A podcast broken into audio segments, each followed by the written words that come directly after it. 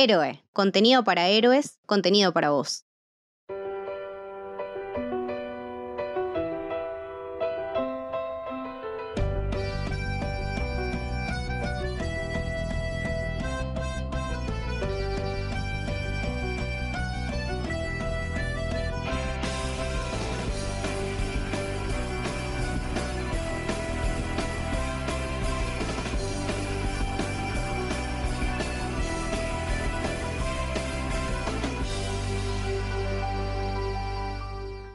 Bienvenidos y bienvenidas al Camino del Héroe. Mi nombre es Lucas y estoy con Camito. Hola, ¿qué tal?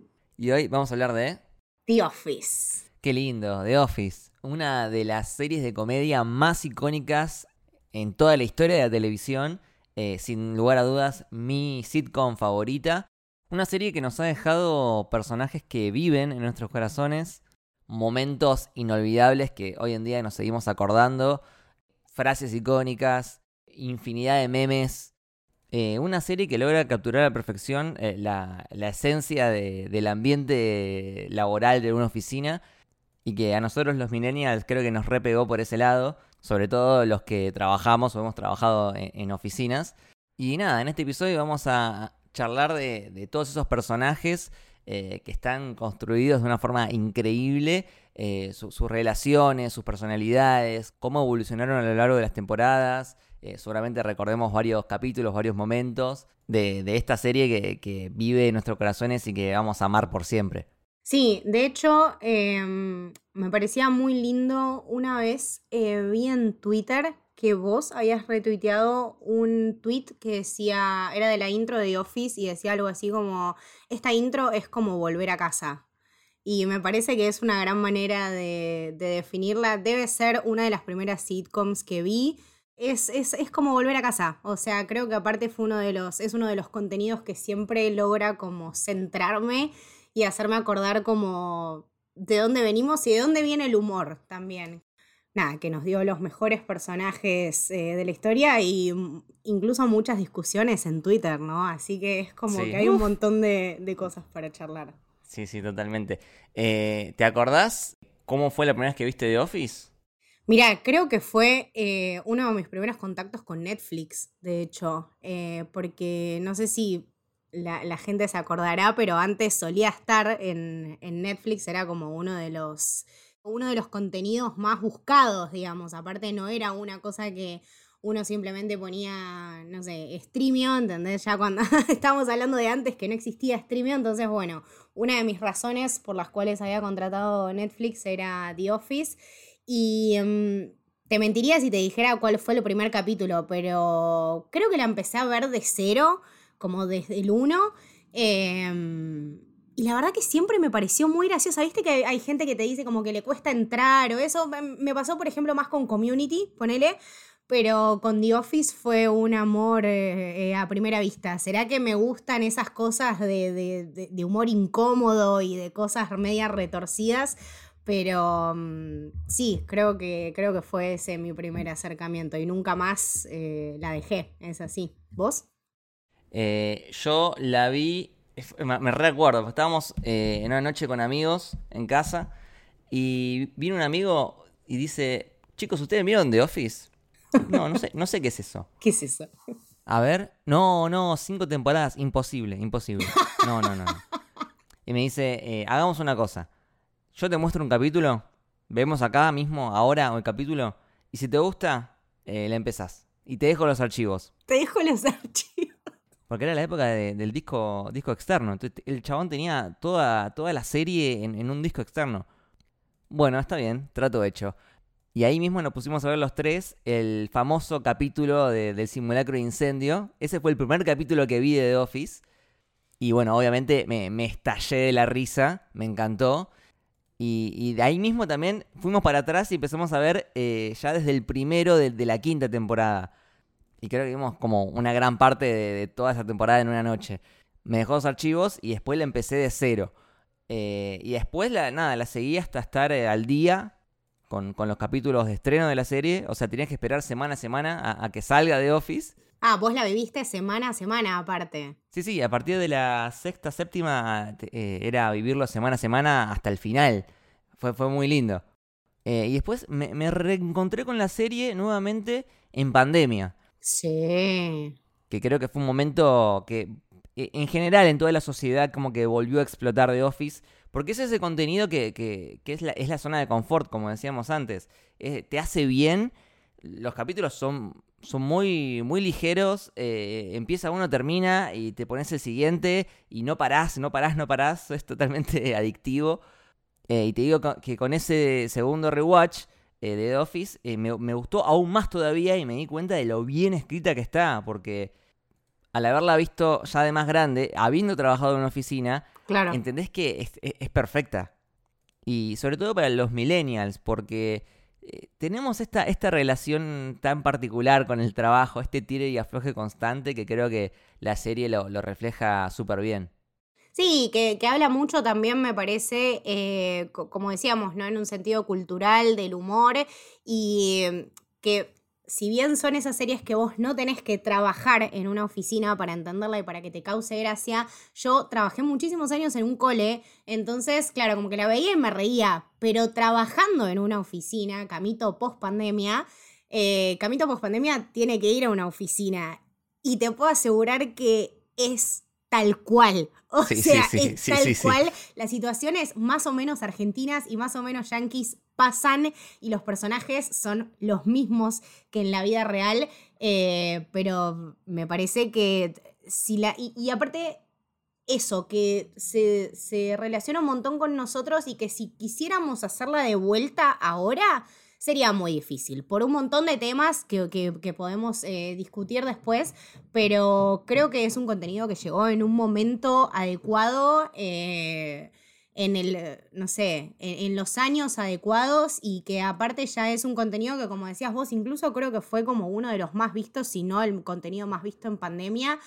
Eh, por estas cosas, ¿no? Porque te transporta a un universo paralelo donde también tenés la gente que la rebocheamos mucho, esa seguridad de que todo va a estar bien y que si bien tiene un, unos finales y tiene unos momentos muy emotivos, te lo balancea muy bien entre todo lo que conoces a los personajes y lo que te reís eh, y, lo que llorás es como casi un mimo, es como lo mínimo.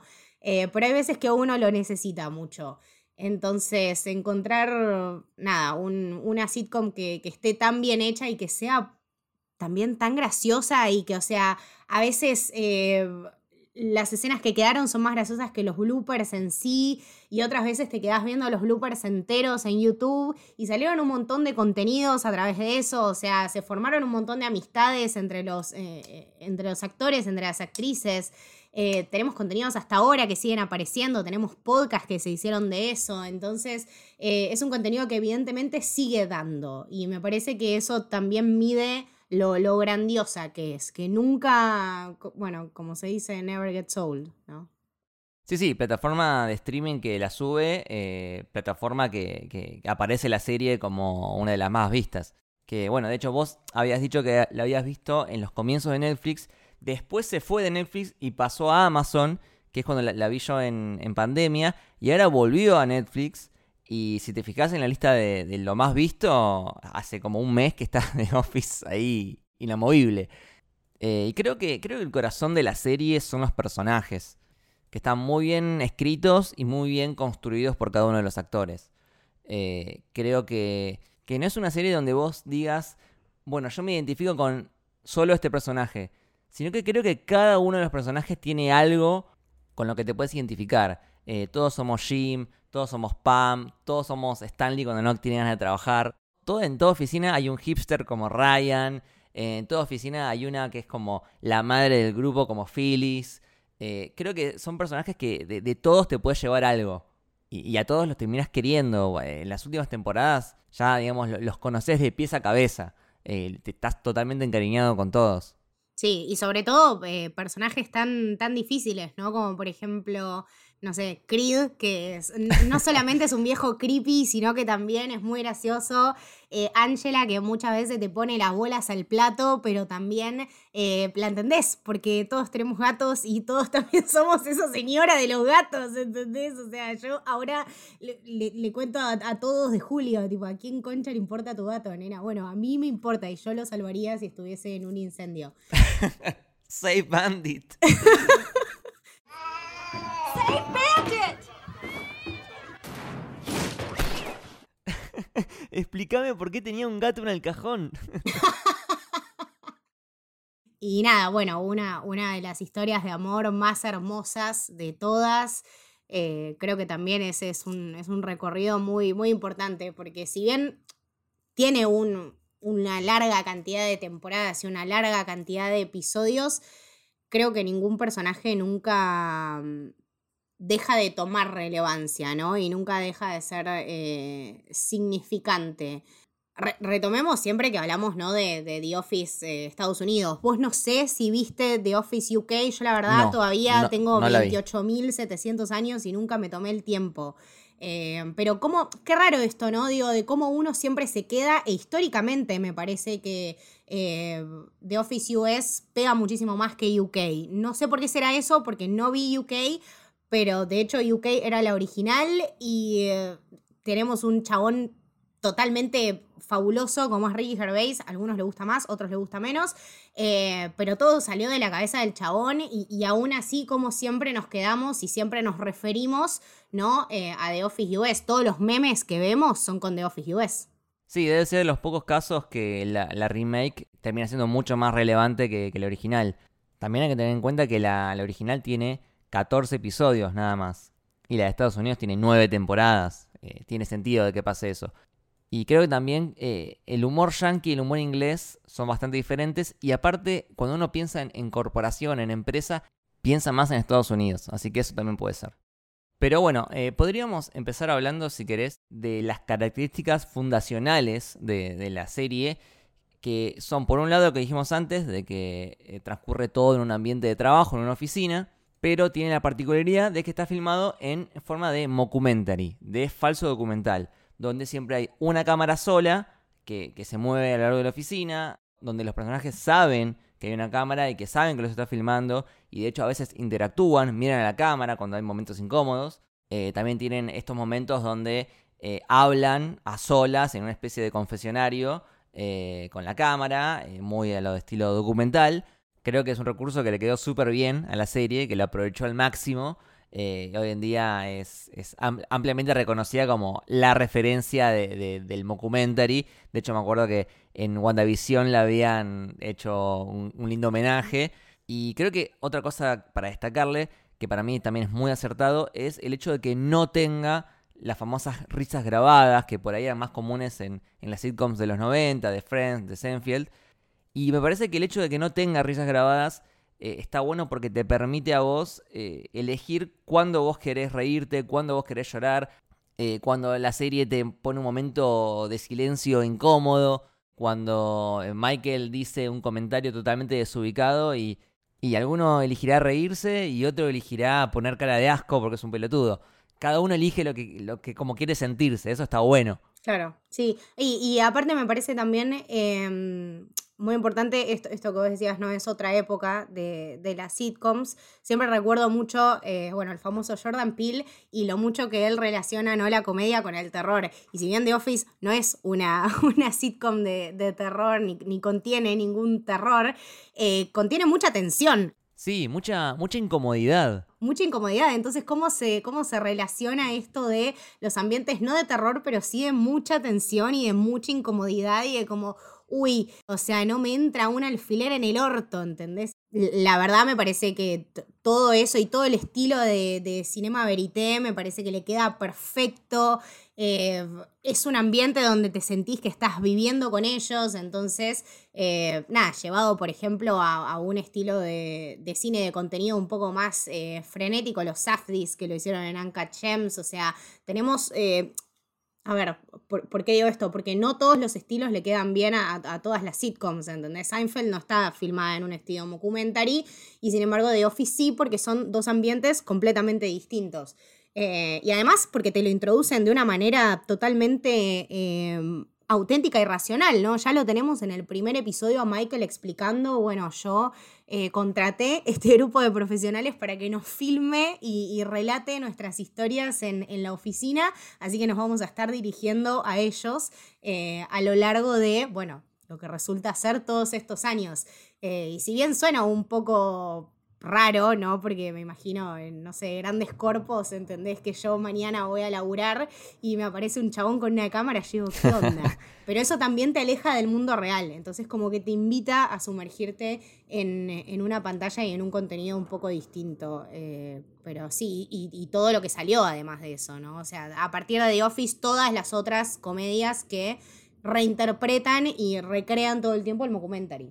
Sí, que es algo, estaba pensando, bastante irónico, porque que hagas un documental de una oficina eh, de algo tan mundano, ¿no? Porque el documental lo usás para algo que es desconocido, no sé, un caso policial, un documental de, no sé, ballenas o de, una comunidad que vive en la selva. Pero un documental de, una oficina que, es algo que todos conocemos e, es algo bastante absurdo en sí mismo. Pero bueno, hablando un poco de, la historia de la serie, eh, que se estrenó en 2005 en la cadena NBC. Son nueve temporadas con 201 episodios. Eh, si no la vieron, no se asusten por este número porque la verdad que pasan volando. Eh, son muy fáciles de ver y, terminas uno y empiezas el otro. Y como decía Camito, eh, está basada en The Office de Reino Unido, que fue creada y protagonizada por Ricky Gervais.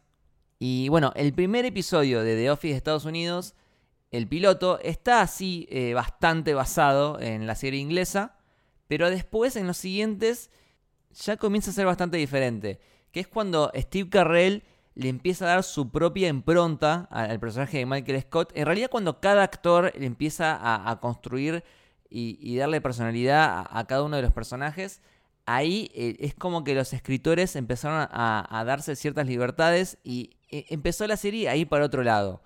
Eh, la primera temporada eh, no les fue muy bien, tuvo sus críticas, justamente por esto, porque todavía en la serie estaban buscando eh, el tono ideal y ya creo que en la segunda le encuentran a la perfección y a partir de ahí despega y, es maravillosa. pero bueno, creo que esto es otro de los factores que decíamos de por qué es una serie que hoy en día no se podría hacer, eh, porque hoy en día si te va mal la primera temporada, ya está, te, la cancelan de una. Pero acá lo bueno es que los escritores se tomaron su tiempo para, encontrar eh, el tono y el humor perfecto que, querían mostrar y lo encontraron perfectamente.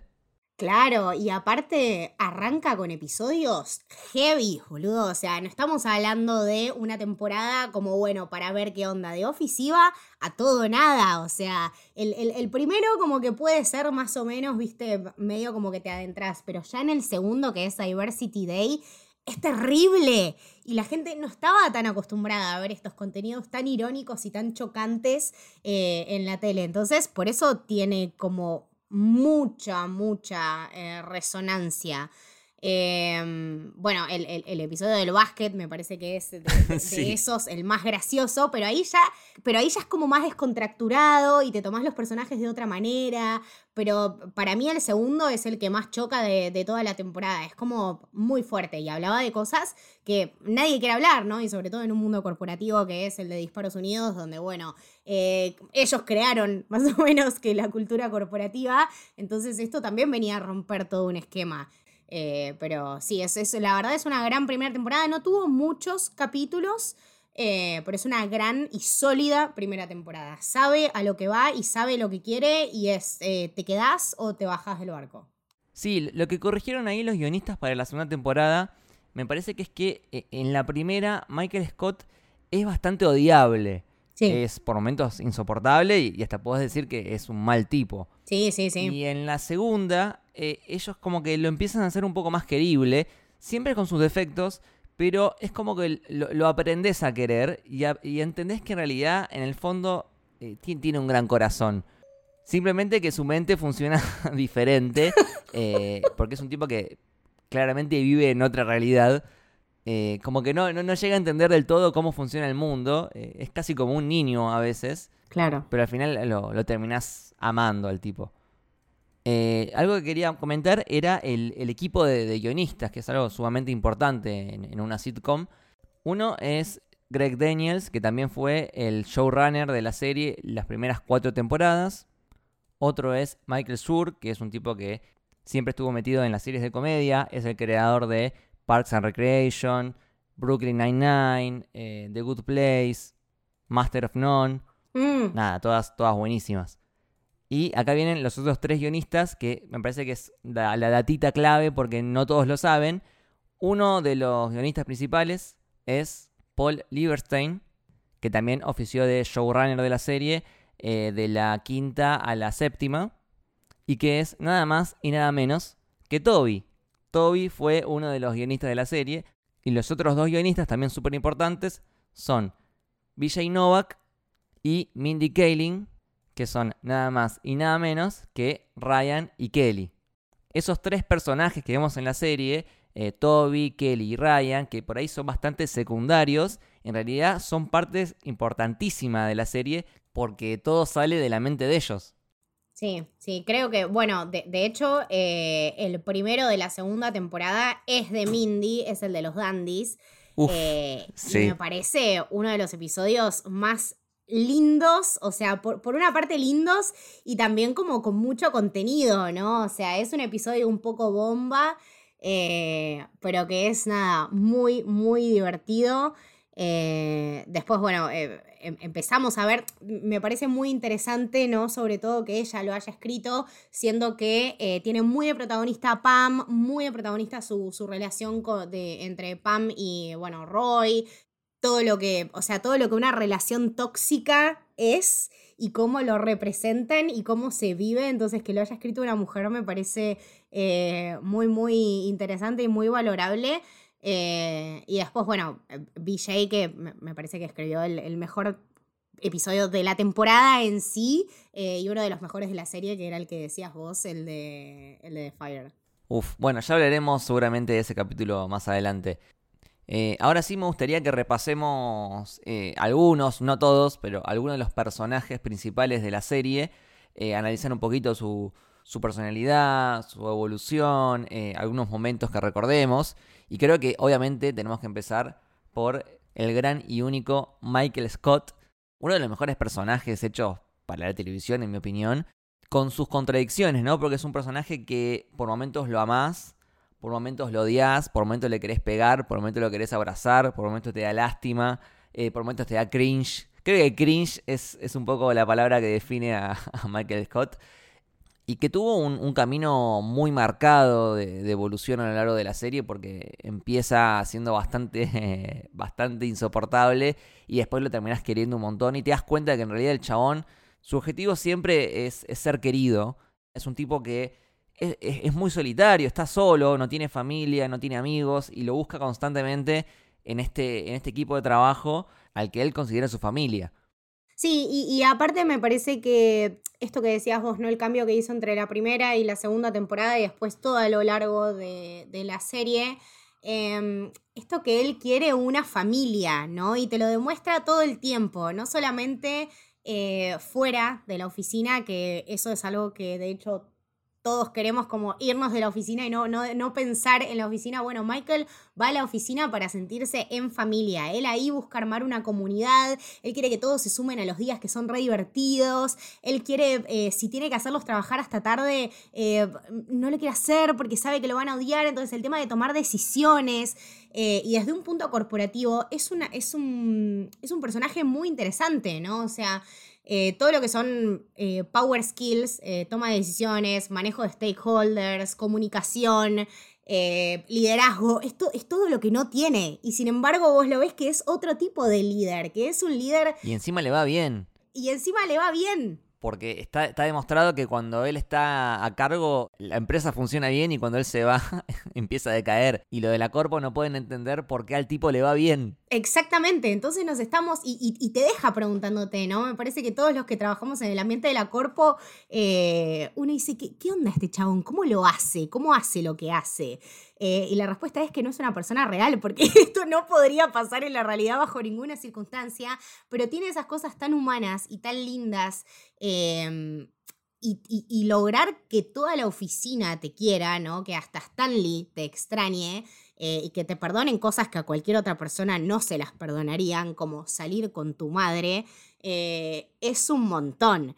Nada, tiene, tiene un, como vos decías, tiene un camino muy marcado, tienes eh, un desarrollo muy feroz, tiene uno de, las, de los finales más eh, icónicos y más increíbles. Tiene esta cosa en el medio que vos no sabés si se va o no se va cuando conoce a Holly, cuando tiene que tomar esta decisión. Entonces, para mí esa es una de las cosas que, más lo marca, ¿no? Como cuando, cuando se podría haber ido no se fue y se fue cuando realmente se tuvo que ir. Eh, entonces, nada, más allá de todo lo malo que se pueda decir de Michael, acompaña siempre a las personas más allá de la compañía, ¿no? Porque eh, la verdad, la, vez que lo vemos hacer un discurso sobre Dunder Mifflin, que era tipo una representación que tenía que hacerla con Holly, es un papelón. Pero hablando de cada uno de sus empleados, él se desvive y él quiere estar en todo y los invita a cenar y los invita a picnics y él quiere que vean la televisión esa tan chiquita que se compró, pero que para él significa un montón. Eh, entonces, nada, no, no, puedo decir nada malo de Michael. Sé que en Twitter algunas personas lo odian. Bueno, ustedes... Eh, tienen que abrir más su corazón. Sí, bueno, hablando un poquito de eso, yo creo que el personaje de Michael Scott concentra un montón de, comentarios o de chistes que están mal, pero la serie en todo momento te deja súper en claro que está mal lo que está diciendo. Cada vez que Michael eh, dice un comentario desubicado, aparece un personaje y le dice, che Michael, está mal lo que decís. O la, la serie misma se encarga de dejarlo como un pelotudo. La serie se está riendo de las personas que, piensan así, que son personas que existen, o sea, los comentarios que dice Michael los hemos escuchado de, alguna vez de, alguien, y lo que hace la serie es exponerlo y, reírse de, ese tipo de personas, y yo creo que te marca bastante claro que, que está mal lo que está diciendo. Aparte, chicos, en el mundo de la comedia y sobre todo de, las raíces de las que viene de Office, eh, es imposible despegarlo de todo lo incómodo y de todo lo socialmente incorrecto. Eh, el mundo real no es correcto, ni, por más ni por menos, así que esto es meramente un reflejo, o sea, es un contenido 100% cultural porque está hecho de todos estos pedacitos de la cultura en sociedad, de la cultura corporativa, eh, de lo malo y lo bueno que tenemos, y, y eso es The Office con lo lindo que resalta mucho más lo bueno que lo malo. Y eso es lo que hay que hacer. Sí, y aparte, Michael muchas veces eh, hace cosas o toma decisiones que, son pésimas, pero en realidad está queriendo en el fondo hacer algo bueno. Simplemente que el chabón es tan pelotudo que, hace cualquier cosa. Eh, cuando hace el Día de la Diversidad, eh, cuando entra todo gordo haciendo de Big Mike, cuando le quiere dar el, el beso a Oscar. Eh, me acuerdo de un capítulo que le había prometido a los chicos de, un colegio que si terminaban la secundaria, él les iba a pagar la universidad. Ah, el de las becas, el de las becas. Y claro, después terminaron y dijeron, bueno, ¿y ahora? Y el chabón le dice, no, era, mentira. Eh, y por un lado te quedas como, che, está re mal lo que hizo porque le está prometiendo algo que, que después no, no va a pasar. Y por otro lado, o sea, vos entendés lo que quiso hacer eh, y, por ahí alguno de esos chicos terminó la secundaria gracias a él. Entonces, eh, tiene estas cosas. en el fondo, él siempre está queriendo ayudar de alguna forma. Pero bueno, después se, manda cagadas porque eh, su, mente funciona diferente al resto.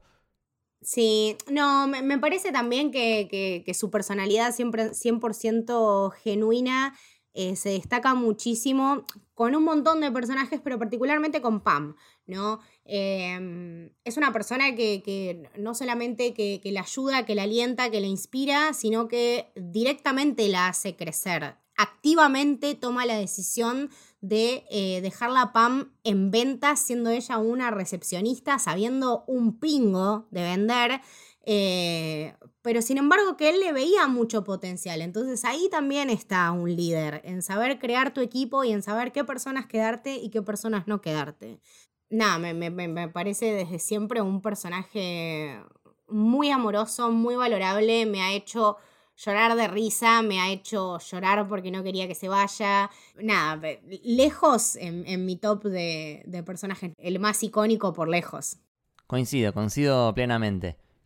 Y bueno, ya que la mencionaste, podemos hablar un poquito de Pam, Pam Beasley, que como decías vos, hay una relación muy linda entre Pam y Michael, porque creo que Pam es la que más lo, entiende y más empatiza con él. Y yo creo que, bueno, ahora cuando la vi de vuelta, la serie, encontré creo que un momento quiebre en el desarrollo de Michael, que es cuando eh, Pam, siguiendo su sueño de, ser artista, eh, va a esta exposición de arte eh, y pone su- sus dibujos y no va nadie, nadie le da bola, nadie le pregunta nada.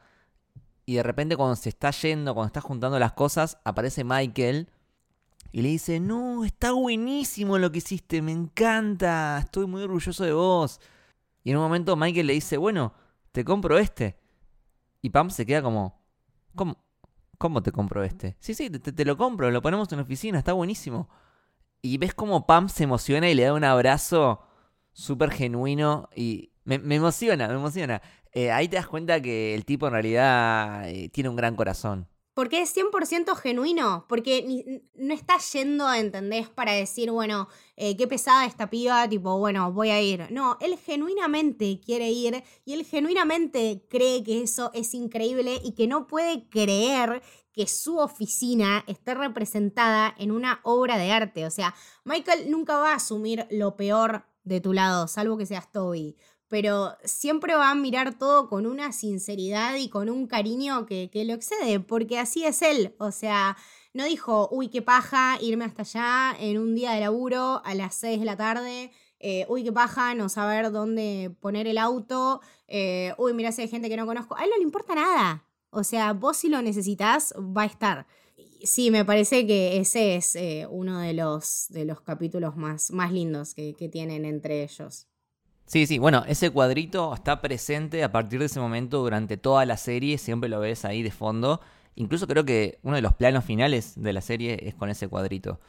Eh, otro momento que, que es muy lindo es el, el capítulo de la despedida de Michael, que él se despide de, cada uno eh, de una forma particular, sin que ellos sepan de que es su último día, y, y no le encuentra Pam. No le encuentra Pam, no le encuentra Pam, no le encuentra Pam, se tiene que ir, se tiene que tomar el avión y después llega al aeropuerto Pam corriendo descalza eh, y se dan ese abrazo ya eh, sin el micrófono que en un momento él dice eh, that's what she said y que bueno al final ella siempre está en los momentos claves de, la serie. Es la última que ve a Michael es la que cierra la serie con su discurso final.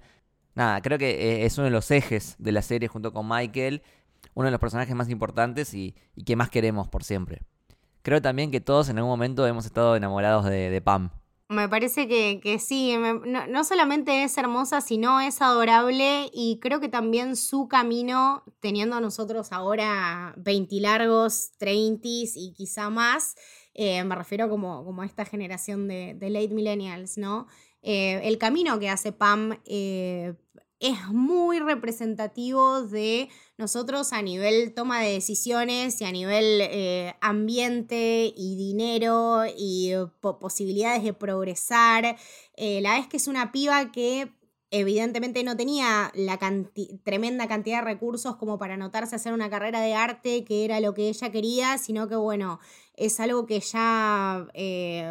lo relegó a un cierto hobby, que lo hace en sus ratos libres, pero que está constantemente buscando eh, alguna salida y alguna mínima luz de esperanza, ya sea dibujar en sus horas de trabajo, ya sea anotarse e irse a estudiar eh, lejos, como también Michael le dio la oportunidad cuando ella se quiso, se quiso ir a anotar, que después volvió y también tuvo su lugar, Em, sino que Además, es una piba que es una recepcionista, no es una agente de ventas, no trabaja en contaduría, no es de recursos humanos, está ahí atendiendo el teléfono y viendo la vida que le pasa por adelante y siendo simplemente una side, un, una- un segundo personaje.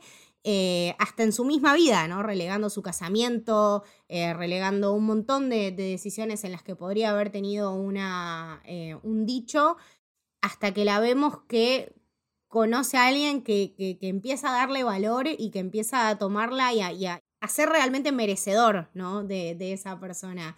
Eh, entonces ahí vemos que, que se valora muchísimo más, pero que no por eso tiene que cambiar su, su forma de ser, pero eso le abre un montón de puertas en la vida, porque empiezas a tener más confianza, porque cuando Michael se levanta y se va de la oficina y dice yo quiero empezar mi propia compañía, ella tiene los huevos para ir, formar parte y bancársela hasta el final y sacarlo a Michael de una profunda depresión, el chabón en pijama, no queriendo empezar nada, con un pánico de la concha de Dios.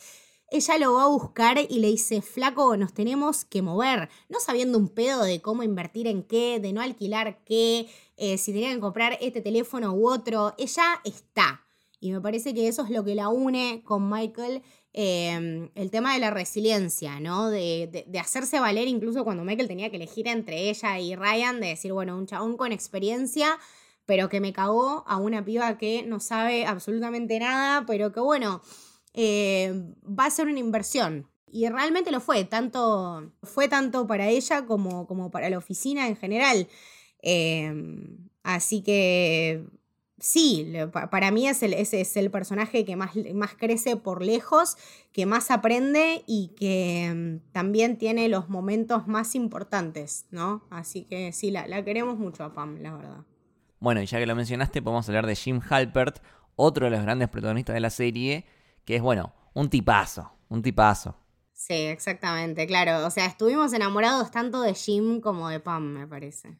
Sí, sí, e, enamorados de, esa relación que es de las más lindas que hemos visto eh, en, la tele. Eh, ahora en un ratito vamos a hablar de eso, pero antes quería hacer una pequeña sección que son eh, las jodas de Jim a Dwight, que son creo que una de las partes más, más graciosas de la serie, y que además es una relación muy especial porque tiene esta cosa de, amor-odio, de por momentos se llevan re mal y por momentos se ayudan y se quieren son como, no sé, Goku y Vegeta. Ese tipo de, relación. Qué buena manera de ponerlo, sí. Pero bueno, recordemos alguna de las jodas que le hace Jim a Dwight. Creo que mi favorita es la, de Dwight del futuro, que le hace creer que, que Dwight del futuro le está mandando faxes. Eh, es, increíble, me hace cagar de risa. Sí, sí, sí. Eh, a ver, Dwight del futuro me gusta mucho. Em, cuando le hacen creer a, Dwight que al otro día es sábado, para mí eso es increíble. Esa es tipo la mejor porque las otras son como medio de sueño, ¿entendés? Son como algo medio utópico. Pero esta, yo creo que si uno realmente le pone mucho esfuerzo en la oficina, a alguien se la puedes hacer comer.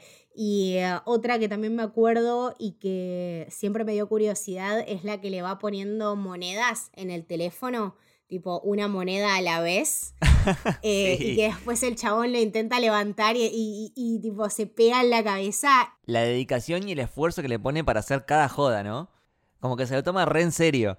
Eso es constancia, pero también me parece que acompaña muchísimo a la personalidad de Jim, ¿no? O sea, un tipo que jamás se cansa de intentar y un tipo que es probado en un montón de instancias a lo largo de la serie, ¿no? Desde su relación con Jim y con Pam hasta en las bromas de Dwight que llevan un tiempo, eh, pasando también por cuando tuvo que pelear con clientes para que los chabones se quedaran, eh, cuando tuvo que pelear por Pam para que se quede en la compañía como, como vendedora.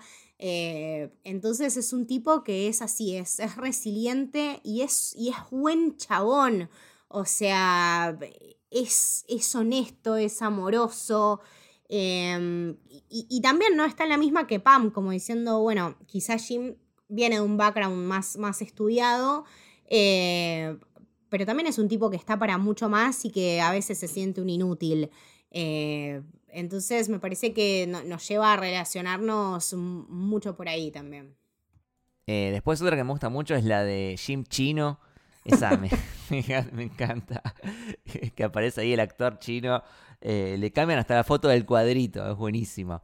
Eh, claramente la que más me gusta son las que ya empiezan a cambiar la realidad. En una directamente hacen como todo un, un operativo simulacro haciéndole creer a Dwight de que estaba en la Matrix. Y ponen al portero haciendo de Morfeo, ¿no? Una cosa increíble. Y después otra clásica es la de Jim cuando aparece impersonando a Dwight vestido igual con los anteojos y lo empieza a imitar también. Ese es bueno, ese es bueno. Bears eat beats. Bears beats Battlestar Galactica. Es muy graciosa.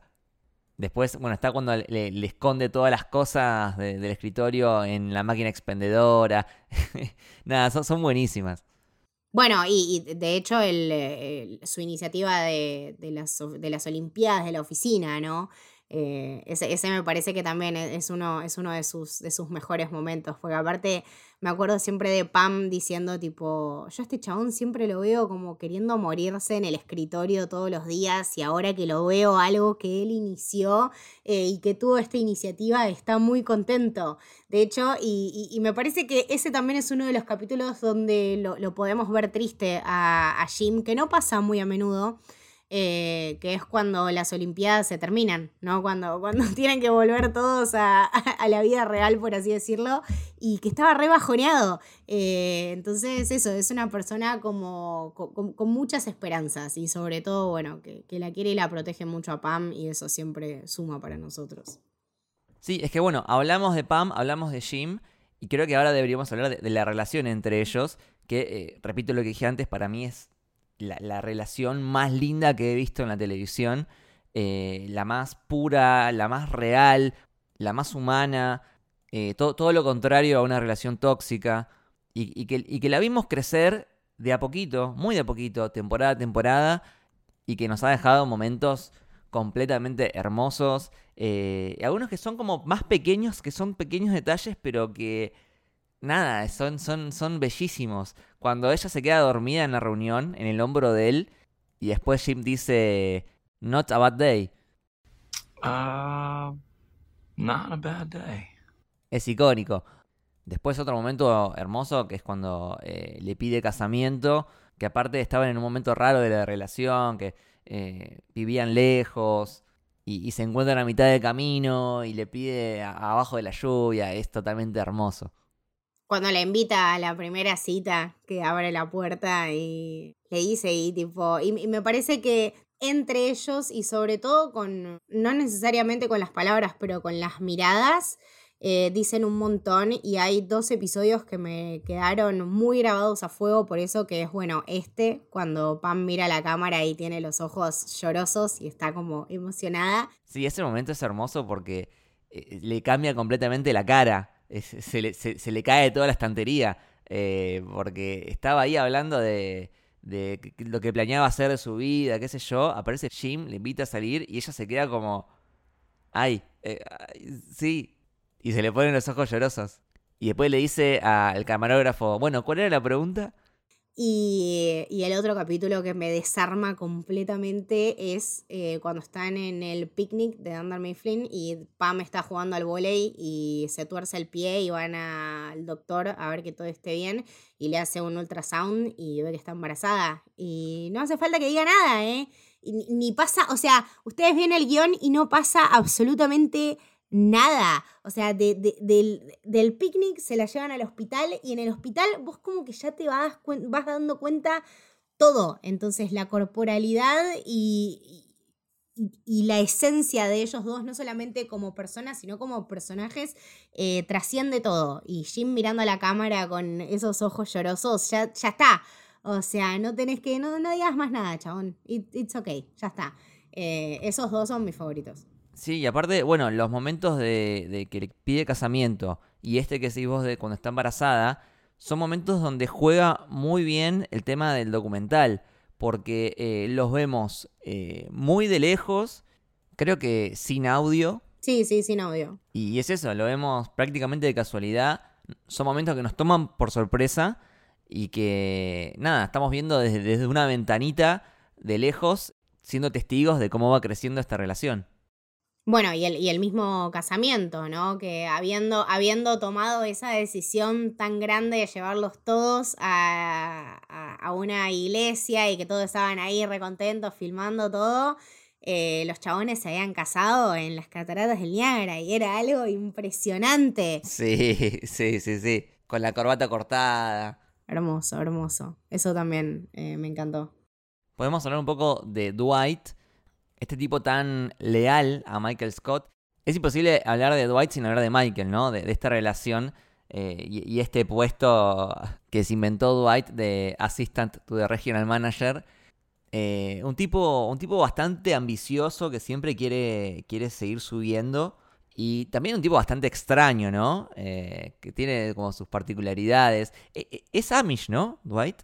Es, es, es un poco Amish, sí, como que creo que le, le sacaron unas, una- un- unas características por una cuestión de que no sea tan, tan evidente, eh, pero sí vive en esa granja donde cosecha remolachas, tipo hasta, hasta remolachas cosecha, ¿entendés que pensaron en todo? Podría haber sido tipo una granja común, no, es una granja donde cosecha remolacha. Eh, y, que también, ¿no? Tiene estas cosas eh, muy parecidas a, Michael, que es muy leal, es muy honesto. Vemos que quizá no es, no, no le funciona el cerebro de la misma manera que, que a los demás, eh, pero que también puede resolver un montón de cosas por eso y que también pasa por, por, por lo mismo que todos los demás. O sea, eh, se enamora, se pone triste, eh, se decepciona, se frustra mucho, se pone muy contento eh, y, lo vemos también crecer un montón en cuanto a, bueno, compartir con sus compañeros, a tomar consejos de otros. Su, su camino también está, está muy lleno de, de hitos, como de pasos que él va dando. Sí, bueno, creo que uno de esos hitos es su relación con Ángela, que a mí me causa mucha gracia eh, este contrato que hacen de, de, bueno, eh, cómo van a tener sexo, en qué horarios, dónde, en qué posición. es algo muy, muy Dwight y muy Ángela.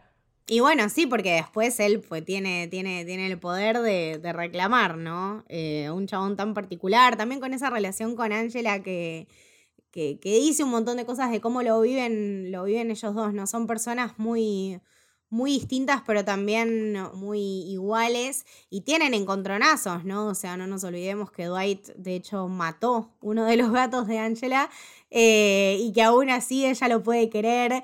Eh, tienen ese tire y afloje cuando llega Andy, que, que bueno, ya, ya hablaremos de él. eh, pero vemos cómo él hace todo lo que puede con uñas y dientes para no dejarla ir, ¿no? Eh, y nada, su, su relación creo que es más, o sea, va más por el lado del comic relief que, que lo que hace, que lo que la, la hace la de, la de Jim Pan, por ejemplo. Eh, pero también tienen, tienen momentos muy, muy lindos juntos. Bueno, el último episodio de la serie es el casamiento entre Dwight y Ángela. Y también tienen ese último episodio. Exactamente. Sí. Eh, bueno, y ya que lo mencionaste, podemos hablar de un poco de, de Andy. Eh, este personaje que vos sabés que a mí siempre me cayó para el orto. Es un tipo despreciable, te lo iba a decir. Es despreciable. Eh, pero bueno, es un personaje que está hecho para que sientas eso. eh, y que bueno, tiene un poco de, de Dwight, de, de Michael, como que siempre quiere llamar la atención, siempre quiere ser validado. Pero las peores, es tipo lo, peor claro. de los dos mundos. Es terrible porque ni siquiera, aparte tiene problemas de ira, o sea, ni siquiera es gracioso. Cuando les pega a la pared. Eh, es, es un personaje un poco alarmante, boludo. Es como ese chabón tipo medio, medio American Psycho. Eh, tiene esta cosa de que fue a Cornell, ¿no? Entonces, ay, porque fui a Cornell, porque fui a Cornell. Basa su personalidad en que fue a una universidad cara, nada más. Bueno, como, como varios en TikTok en realidad, ¿eh? qué hijo de puta, es un chabón de mucha plata, ¿no? Entonces es, eh, ta- también muestra ese lado tan interesante de- del mundo de la corpo, de estos nenes de papá que se quieren eh, insertar en la sociedad del día a día y donde muchas veces como que no lo ves que se relaciona con los demás justamente porque él viene de un background muy distinto y bueno, creo que uno de los episodios que lo pone más en evidencia es cuando van a ese, no, no sé qué era, un almuerzo, un evento que estaba hosteado por la familia de Andy y como que ven de dónde viene el chabón, entonces claro, ¿cómo, cómo podía ser de otra manera? Eh, muy bueno, muy bueno. Sí, es, es uno de los personajes más polémicos, pero mm, es... eh, es de, de- alguna manera muy gracioso, boludo. Ya cuando, o sea, tiene uno de los elementos más eh, definitivos de un personaje de si lo amás o lo que es una guitarra, como que siempre está intentando hacer música con algo y es a veces es muy irritante. Entonces también como que esas pequeñas cosas que se le suman a los personajes eh, juegan un montón en cómo uno lo percibe. Sí, totalmente. Y bueno, otro de los personajes es Stanley, que eh, cómo no querer Stanley, con, con sus pocas ganas de trabajar, con su cara de orto constante. Eh, so- so- somos todos, somos todos, somos todos. La verdad que, que lo entiendo. O sea, está como. El chabón está como si todos, si todos los días fuesen tipo viernes a las 5 de la tarde. Sí, sí, cuando son las 5 es el primero que se levanta y se va. Exactamente, pero, pero también nos hace entender un montón de cosas. Y no es así porque al chabón se le canta. Es así porque el chabón hace años que se quiere jubilar y no puede y no lo dejan. Él ya no quiere venir más a trabajar. Es un tipo que se rompió el orto laburando toda su vida para que su hija, que está tan presente y que de hecho, por Dios, me acabo de acordar de Michael diciendo qué linda eh, es tu hija y era tipo, la, No, la por foto favor. es horrible, chicos, por No, por Dios, favor. estoy.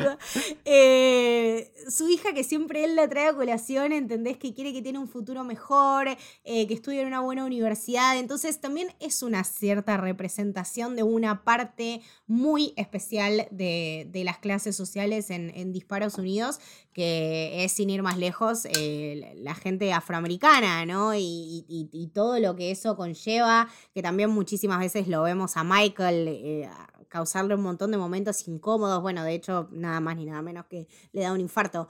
Eh, entonces, Sí. también, ¿no? O sea, está muy expuesto muchas veces Stan Lee. Wake up, Barack is president. Stanley, you will not die! Stanley, Barack is president! Es muy feo, es muy feo. el- el- el- bueno, sí. Y, y- y a partir de ahí creo que, que todos los personajes tienen como ese algo con el que Michael se, mm, se obsesiona. ¿no? Como que es algo que él no lo quiere denotar, pero es lo único que denota a veces. Y es terrible. Y después tenemos a Kevin. Que, qué, qué personaje hermoso Kevin. Eh, el actor me parece un genio. Un Sí. genio total porque vos lo ves hablando y nada que ver. Es, es una construcción totalmente de él eh, que, que es muy gracioso. Eh, cada vez que, que aparece de- decís, uy, a ver qué va a hacer. El, el capítulo que, que empieza, eh, que entra a la oficina con, con la olla y se le cae. No, el, el chili, el Dios chili de. Kevin me destruye. Me destruye. O sea, para mí, para mí el momento, o sea, viste que en, en Twitter está esa trend como it's the for me. Bueno, it's the intenta levantar el guiso con una con una hoja for me. Como que ahí ya lo pierdo, ¿entendés? Tipo, lo vengo, vengo manteniendo la compostura durante. El chabón se cae, se, se revuelca en no sé qué, pero para mí es el momento donde lo intenta levantar con una hoja, me desmayo, boludo, me desmayo. buenísimo. Eh, y aparte, el, el personaje que trajo a colación algo muy, eh, muy delicado de tomar y, y de tocar, que es este capítulo donde lo tratan realmente como si fuese un chabón que Ah, no tiene todos sí. los caramelos adentro del frasco, boludo. Es muy triggerante eso. O sea, es como realmente heavy que lo traten en, sobre todo en una sitcom, ¿no? Y con la grandeza que lo hacen, eh, me parece sublime, porque además el chabón eh, está laburando en una, en una oficina, en un trabajo respetable hace muchos años, es contador, o sea, claramente tiene una vida fuera de esto, pero nosotros vemos esta pequeña porción y bueno, ese capítulo donde piensa que, no sé, tiene una especie de retraso. Y el capítulo del Cookie Monster. El capítulo de Cookie Monster, cuando se le sienta, cuando se le sienta arriba a Michael, que Michael se pone el traje de Santa, me hace, me hace concha, boludo, me hace mal, me hace mal, porque el chabón estaba sufriendo en la vida real, ¿entendés? O sea, es- esas cosas las filmaron y las filmaron más de una vez. Eh, Se pone todo es rojo. encima. espectacular. es Lo amo, lo amo, lo amo. Bueno, Kevin tiene un par de podcasts de The Office. Tiene uno que se llama ah, Oral History of The Office y otro que se llama eh, The Office Deep Dive. Así que si quieren está ahí en Spotify. Eh, bueno, también podríamos hablar un poco de Ryan, que habíamos dicho que el actor eh, es uno de los guionistas de la serie. Por ahí su personaje no, no es muy principal y que también es un personaje bastante despreciable, ¿no? Porque es como bastante ventajero, se hace el canchero. Eh, vemos como, como su personaje va evolucionando, algo así como un, hipster eh, que usa iPhone, que usa bufandita, que usa lentes, eh, que quiere hacer una app, que se compara con Steve Jobs. Bueno, que en la oficina siempre hay alguien así y que te genera cierta contradicción porque vos lo odias, pero Michael lo ama, Michael lo adora, tiene como cierta admiración por él y, y quiere, quiere gustarle a, toda costa. Y ves que no es recíproco porque eh, Ryan como que no, le devuelve eh, eh, ese, ese, ese amor que Michael tiene por él. Claro, es como, es como un hijo adolescente y Michael también ve en él, me parece, el, el adolescente o el adulto joven que, que hubiese querido ser. Eh, Y también me parece que Ryan tiene, bueno, un- una de las relaciones más conflictivas, claramente, que son él y Kelly. Kelly. Me parece algo increíble. Porque aparte, cuando ella lo quiere, él no la quiere. Cuando ella no lo quiere, él la quiere. Entonces es, un, es todo un despelote. Eh, pero hay algo muy, muy zarpado que yo valoré en, unos, en uno de los episodios que nunca pensé que iba a decir esto de, de Ryan. Pero en este capítulo que él va de vuelta a Scranton y que se los llevan, parece, a Nueva York, que está completamente Estaba pasadísimo de merca. tipo duro como la madera. eh, y que Michael le empieza como a dar consejos, pero Michael totalmente fuera de contexto, ¿entendés? Pero como ese diálogo y el poder del guion, en este caso, eh, y, y de la interpretación, ¿no? Eh, todo se toma, o sea, Ryan todo lo toma como si fuese un consejo para él y... em, nada, que para Michael terminaba siendo una pavada y que para Ryan terminaba significando un montón. Eh, después, bueno, como que se le pasa y vuelve a ser el mismo forro de mierda, pero hasta, hasta en esas cosas un personaje tan despreciable como Ryan tiene, tiene mucho valor y la verdad que lo, lo aprecio muchísimo. Eh, no habrá, como vos decís, no, no, no será tan significante, pero de todos, e- eso es lo bueno de la serie, que de todos nos podemos llevar ese pedacito que decís, ah, mira, no eras tan hijo de puta. O si sos tan hijo de puta, es por esto. Y después, un personaje que quiero mucho es el de Phyllis, eh, que es algo así como la, la madre del grupo. Y que tiene ahí también un pasado con Michael porque fueron al mismo colegio, tienen la misma edad. eh, y nada, bueno, Phyllis es, es lo más. Es, es- es una señora coqueta que le teje cosas de lana a sus compañeros. Eh, nada, eh, la quiero mucho, la quiero mucho. Phyllis y Bob Vance. O sea, después de, después de Jimmy y después de Jimmy Pam están eh, Phyllis y Bob Vance. Eh, increíble, increíble pareja. Después tenemos a Toby, que es un gran personaje. No, bueno. Toby es mucho. Toby es todo un montón. O sea, el. Bueno, tiene una de las interacciones más incómodas de, de- de toda la serie en general, que es esa donde él y Pam están charlando frente a la cámara. eh, que Toby le pone la mano en la pierna, boludo. O sea, sí, Toby, yo también hubiese corrido a la reja de la oficina y me hubiese trepado y me hubiese ido a Costa Rica. Encima es un chabón muy desgraciado, tipo, le pasó esta, este, esta catástrofe social, después se va a Costa Rica y en Costa Rica lo muerde, no sé, un dengue más o menos, un dengue con chikungunya, ¿entendés? Y el chabón está tipo internado cuatro meses en Colombia y después vuelve acá al mismo trabajo, odiado por todos, porque aparte recursos humanos es una, particu- es una, es un área particularmente polémica del mundo corporativo, entonces todo lo que eso implica... eh, que na- nadie lo quiere, nadie lo defiende, no es una parte del grupo, es totalmente outsider y además Michael lo tiene montado en un huevo hace años. Sí, sí, es muy, es muy especial esa relación de, de Michael con Toby y ese odio injustificado y enorme por Toby. Eh, el tipo decidió que lo odia y lo odia de forma absoluta hasta el final de la serie. Eh, si, uno quiere ponerse a pensar, o sea, o intentar justificar, más allá de que claramente no, no tiene sentido, pero uno lo puede llegar a asociar con que, bueno, Michael siempre busca divertirse. Y Toby es todo lo contrario, Toby es una persona aburrida, entonces Michael es como que no puede concebir que existe una persona así. Y bueno, momentos destacables tiene un montón, pero ese, ese comienzo del capítulo que es la vuelta de Toby y, y Michael se da vuelta, lo ve y, y grita, ¡No! No, God! No, God, please, no! No! No! No! El mejor GIF que nos ha dado el mundo de Twitter, sí. Y después también estaba eh, esta frase que era como, eh, bueno, si estuviese en una habitación con eh, Toby, Hitler y Bin Laden y tuviese dos balas, bueno, le pegaría dos tiros a, a Toby. Es que es eso.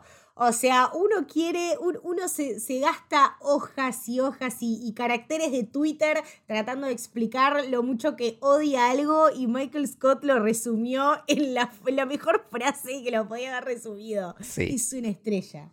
También con Toby hay algo muy interesante que es que hay una teoría falopa que tiene que ver con este eh, estrangulador de Scranton, que, que es como una trama que se va desarrollando a lo largo de la serie.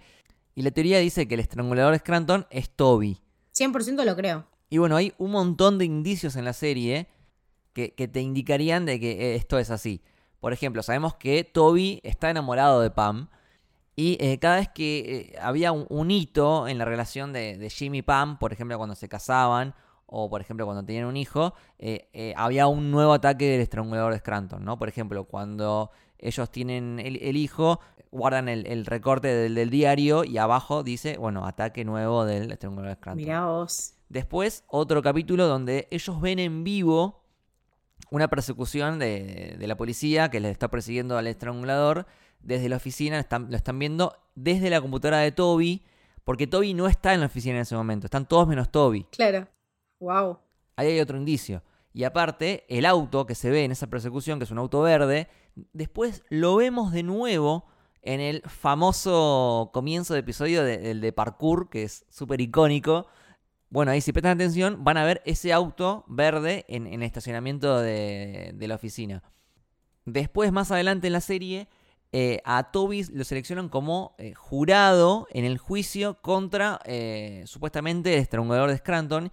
Y él está como muy nervioso, muy nervioso porque él dice que eh, esa persona no, no era realmente el estrangulador eh, y de que estaban a punto de, de mandar a, la horca a, a alguien que era inocente. Entonces, bueno, nada, son un montón de, de detallitos que si los conectas te dan como que Toby es el estrangulador de Scranton, como una especie de, de easter egg y cada uno puede elegir eh, si creerlo o no. Sí, sí, sí, la compro, la compro. Y no tengo dudas que una serie tan, tan rebuscada como, como The Office la, la haya tenido. qui- Quizá en un momento fue una joda y quedó, pero se notan, se notan esas, esas intervenciones. Después, bueno, de Ángela habíamos hablado un poquito ya, eh, pero bueno, es esta mina súper conservadora, súper cristiana, eh, la loca de los gatos, que es, es un grano en el culo para la oficina, pues siempre, siempre es muy cara de orto, muy rígida con todo, eh, pero creo que también tiene una evolución. Pero porque también hace un cambio muy importante cuando tiene esta relación con Dwight. O sea, eh, pushean todos los límites, ¿entendés? Son medio degenerados. Cogen ahí la oficina. eh, Se desata, se desata. Andan, claro, exactamente. Entonces ves como este lado. Y después, bueno, la hacen ser madre. Tiene una relación con un, con un diputado, un senador, ¿no? Con un senador, exactamente, exa- de senator. Eh, después también, bueno, una de las interacciones más graciosas me parece cuando ella y Pam están embarazadas al mismo tiempo que están hablándole a la cámara. eh, y no sé, Pam decía algo así como, bueno, y el embarazo ya se me está, no sé, tengo seis meses, el embarazo ya se me está notando. eh, y Angela le decía tipo, bueno, yo tengo seis, ocho meses, pero a mí no se me nota tanto como a vos. Y es tipo, la concha de tu madre, ¿cómo puede ser tan mala? Eh, pero que nada, que también sabe tomar un consejo, eh, tiene que tomar una decisión muy difícil y se porta muy mal a veces eh, con, todo lo que le hace a, Dwight con respecto a Andy, o sea, hasta dónde pullea su relación con Andy, realmente estaba dispuesta a casarse con este tipo. Eh, pero bueno, por, por suerte encontraron el amor y me parece que, bueno, tienen uno de los top mejores episodios entre ella y Dwight, que es su, su casamiento. Eh, y sí, me parece una her- hermosa también evolución persona del, de personaje a, su propia manera. Bueno, la actriz de Pam y la actriz de Ángela son muy, muy, muy amigas y tienen un podcast que se llama Office Ladies, donde, bueno, van repasando los episodios, van charlando detrás de escena, tienen invitados. Eh, nada, está ahí en Spotify si lo quieren escuchar. Eh, bueno, y después para terminar con contabilidad, tenemos a Oscar, que es siempre un poco la, voz de la razón en la, en la oficina. Cuando alguien se está por mandar una cagada, es como que aparece Oscar y te dice, che, bueno, esto no, no, no, no da, no está bien. Eh, y, y está Michael que como que no sabe muy bien cómo, cómo tratar con Oscar. Porque es como que quiere ser bueno, pero al mismo tiempo genera estas situaciones incomodísimas eh, que nada, son muy graciosas. Cuando le dice, cogimos con Jan en un montón de lugares de la oficina. ¿En dónde, Michael? ¿En dónde? O sea, vos ya sabés. ¿entendés? Pobre chabón. Pobrecito Oscar, la cantidad de barbaridades que se tuvo que fumar. eh, de su jefe. No, no. Le, le- le agradecemos la verdad la paciencia y, y- y cómo le formó el carácter a, a Michael en cuestión de, de tolerancia también. Eh, bueno, y uno más que quería mencionar es Creed, que es un personaje muy, muy extraño, muy creepy, que bueno, también cada vez que lo ves, que aparece en pantalla, vos sabés algo turbio va a hacer o va a decir. Tiene muchas situaciones muy, muy polémicas. Cuando, cuando llega a la oficina todo manchado de sangre y justo era el día de Halloween, el chabón dice, bueno, menos mal, qué conveniente. Nada, está del orto, Creed. Qué chabón turbio. No, cuando, cuando Michael hace, hace bueno, el- todo, todo el raid de, de fumar porro, qué sé yo, y Dwight se pone como en comisario y le desliza una foto y lo está interrogando, tipo, ¿qué es esto? That is Northern Cannabis Indica. Hmm, No, it's marijuana. Tipo, son unos genios, boludo, son unos genios. No, y aparte, ya avanzadas la- las temporadas, eh, se sigue equivocando los nombres de, de sus compañeros con los que trabaja hace 10 años, no los conoce. Es otro que vive también en una realidad alternativa. Ah, y además, Creed nos dio ese gran momento en el que fue eh, manager por un día y, y Pam le hizo lo de buscar la diferencia entre dos fotos iguales. Es buenísimo. Corporate needs you to find the differences between this picture and this picture. Okay. They're the same picture. Es bellísimo, es bellísimo. Yo quería eh, sumar una más, eh, que es Meredith, que es una persona muy extraña y es una mujer que me parece que representa a un montón de mujeres también llegada a esa edad, ¿no? Eh, una mina que está un poco incluso perdida, que tiene creo que un poquito de problemas con el alcohol, pero que es madre, que tiene hijos. eh, y, y, bueno, tiene dos de las mejores, me parece, interacciones de personajes, que es uno, bueno, cuando Michael la atropella con el auto y se, se- se produce todo este de, de la- del Rabbit, eh, el Rabbit Race, eh, que me parece una iniciativa increíble de Michael, top 5 ideas que se le ocurrieron en general, y después el Casual Friday, cuando viene con este vestido que era tipo, más o menos que no era ni un top Ay, ni se un- le escapa una teta. Es muy La bueno. veo y me quiero morir. Digo, por favor, ¿qué haría yo? ¿Entendés? Tipo, no, es Casual Friday, la amo. Eh, bueno, obviamente hay un montón de, de otros personajes que son buenísimos, un montón de cameos. Pero bueno, creo que hemos repasado eh, la mayoría de los principales. Y antes de cerrar, me gustaría que recordemos algunos de los momentos icónicos o, o favoritos de, de la serie. Que, que nos acordemos ahora, no, no tenemos nada anotado. Pero que bueno, si tengo que empezar por, por uno, es, es por el primer episodio que vi, que fue el de el, el simulacro de incendio, que es un momento sumamente glorioso. Yo sé que es muy obvio, eh, pero es realmente peak comedy. De las mejores escenas de, de- de comedia de la televisión. Dura un montón, pasan un montón de cosas. Se ponen todos del orto. Okay, it's happening. Everybody stay calm. What's the procedure, everyone? What's the procedure? Stay down. Regolean la silla, regolean la fotocopiadora. Kevin rompe, Kevin rompe la máquina expendedora. No, no, no, por favor. O uno de los que uno de los que más me gusta a mí es la cena en la casa de Michael cuando Michael invita a Jimmy Pam eh, me parece que Jan también es un personaje que no lo mencionamos pero me parece increíble lo mala que es mala como la mierda. Y tienen estas interacciones horrendas cargadas de odio y eh, también o sea eh, Michael tan contento por mostrar como su plasma, que se había comprado una plasma TV y era tan pequeño, él estaba tan contento con eso y Jan va y se lo hace mierda y ellos dos solamente, y Jimmy y Pam solamente querían comer y tipo nunca pueden comer y quieren hacer lo posible para salirse de ahí, pero no pueden. El emprendimiento de velas. El emprendimiento de velas, el CD del, el CD del, del recepcionista de, de Jan. ¿entendés? Como que parece que si, si el infierno existe, sería muy parecido a ese capítulo. Sí, e- es una película de terror prácticamente. Sí, exactamente. O sea, la, la tensión y la incomodidad que sentís ahí son, son propias de, de una película de terror. Sí. Bueno, el, el, el roasted de. El, el roasted de Michael es muy particular también. Eh, es, muy, es muy cruel, pero primero que es muy certero y segundo que vos lo ves a Michael como que realmente hace un clic después de eso, diciendo, y ni siquiera creo que destaque lo malo, como que me parece que en su mente lo que uno puede descifrar es, estas personas saben todas estas cosas malas de mí y aún así me siguen queriendo o aún así siguen eligiendo trabajar conmigo. Eh, y, eso creo que le da como la piedra libre para después ya reírse de los demás. Pero es un muy buen episodio ese también.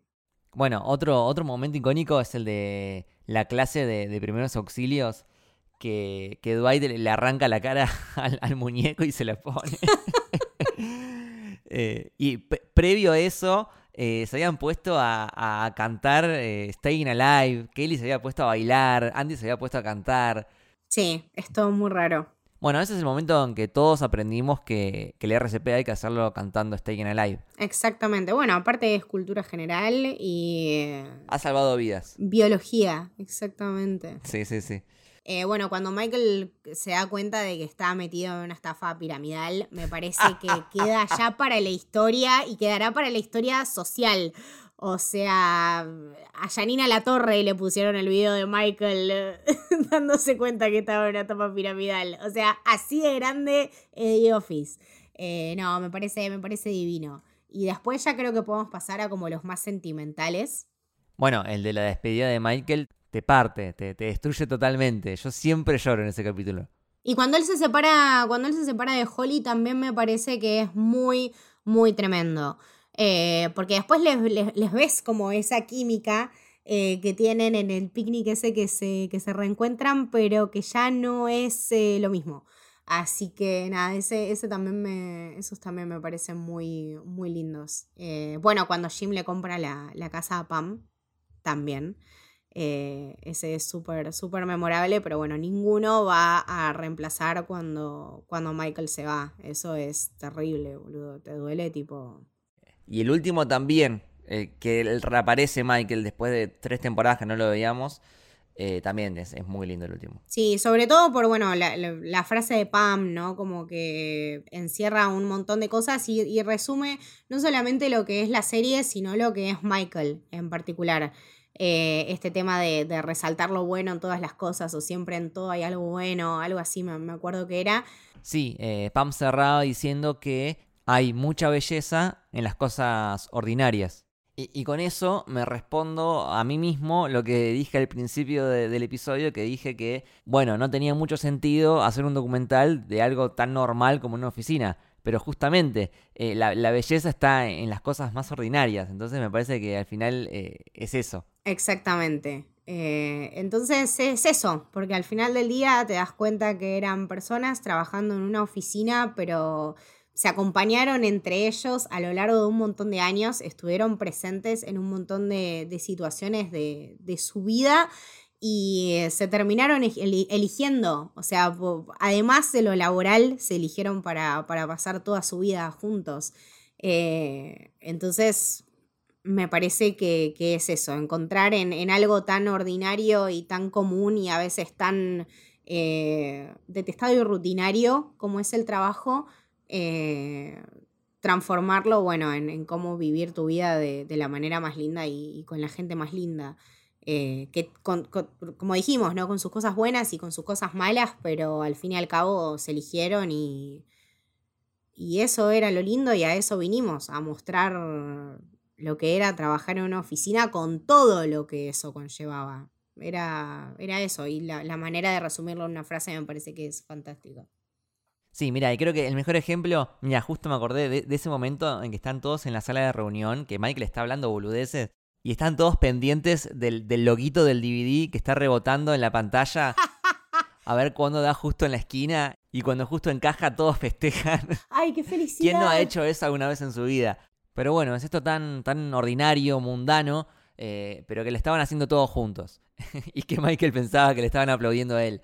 Eh, nada, creo que es el mejor, el mejor ejemplo. Sí, sí, sí, muy, muy lindo. Eh, me parece que nada, mucho tiempo le estuvimos tratando de, de encontrar un lugar a The Office en, en este podcast que, nada, que lleva tantos años y bueno, es eh, un placer haber, haber llegado hasta acá y haber podido hacer este episodio juntos. Sí, salió re lindo y amo que dijimos que iba a durar eh, 40 minutos y estamos acá hora y media grabando. Siempre nos pasa lo mismo.